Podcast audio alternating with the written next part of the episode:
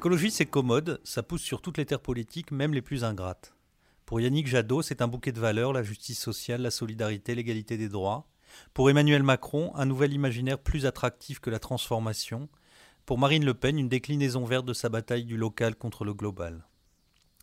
L'écologie politique, souvent opportuniste, ne doit pas faire oublier la réelle inquiétude qui traverse les sociétés occidentales. Une prise de conscience de la fragilité de notre planète ébranle nos certitudes consuméristes. Elle impose à tous le soin du monde. Sur cette noble crainte se grèvent des basculements anthropologiques et culturels qui la dépassent. La jeunesse européenne, le vote de dimanche en est la preuve, y trouve un nouveau récit qui la réchauffe. Nos sociétés sont celles de la sortie de la religion, de la fin des idéologies.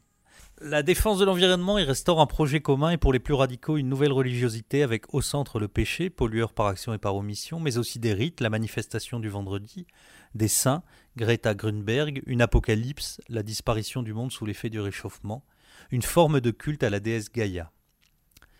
La question vive du moment, écrit Régis Debray, qui va du yogourt bio au vegan et de l'animalisme à la poussée verte, traduit, sur le temps long, le basculement d'un anthropocentrisme à un biocentrisme.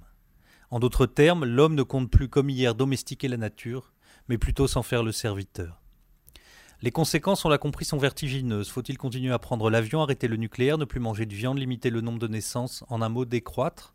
Ou à l'inverse laisser libre cours mais avec davantage de précaution à cette volonté de croissance qui depuis toujours caractérise l'humanité? En Occident, la nouvelle question écologique se réduit trop souvent à des enjeux électoraux. En réalité, elle est le symptôme d'une crise existentielle.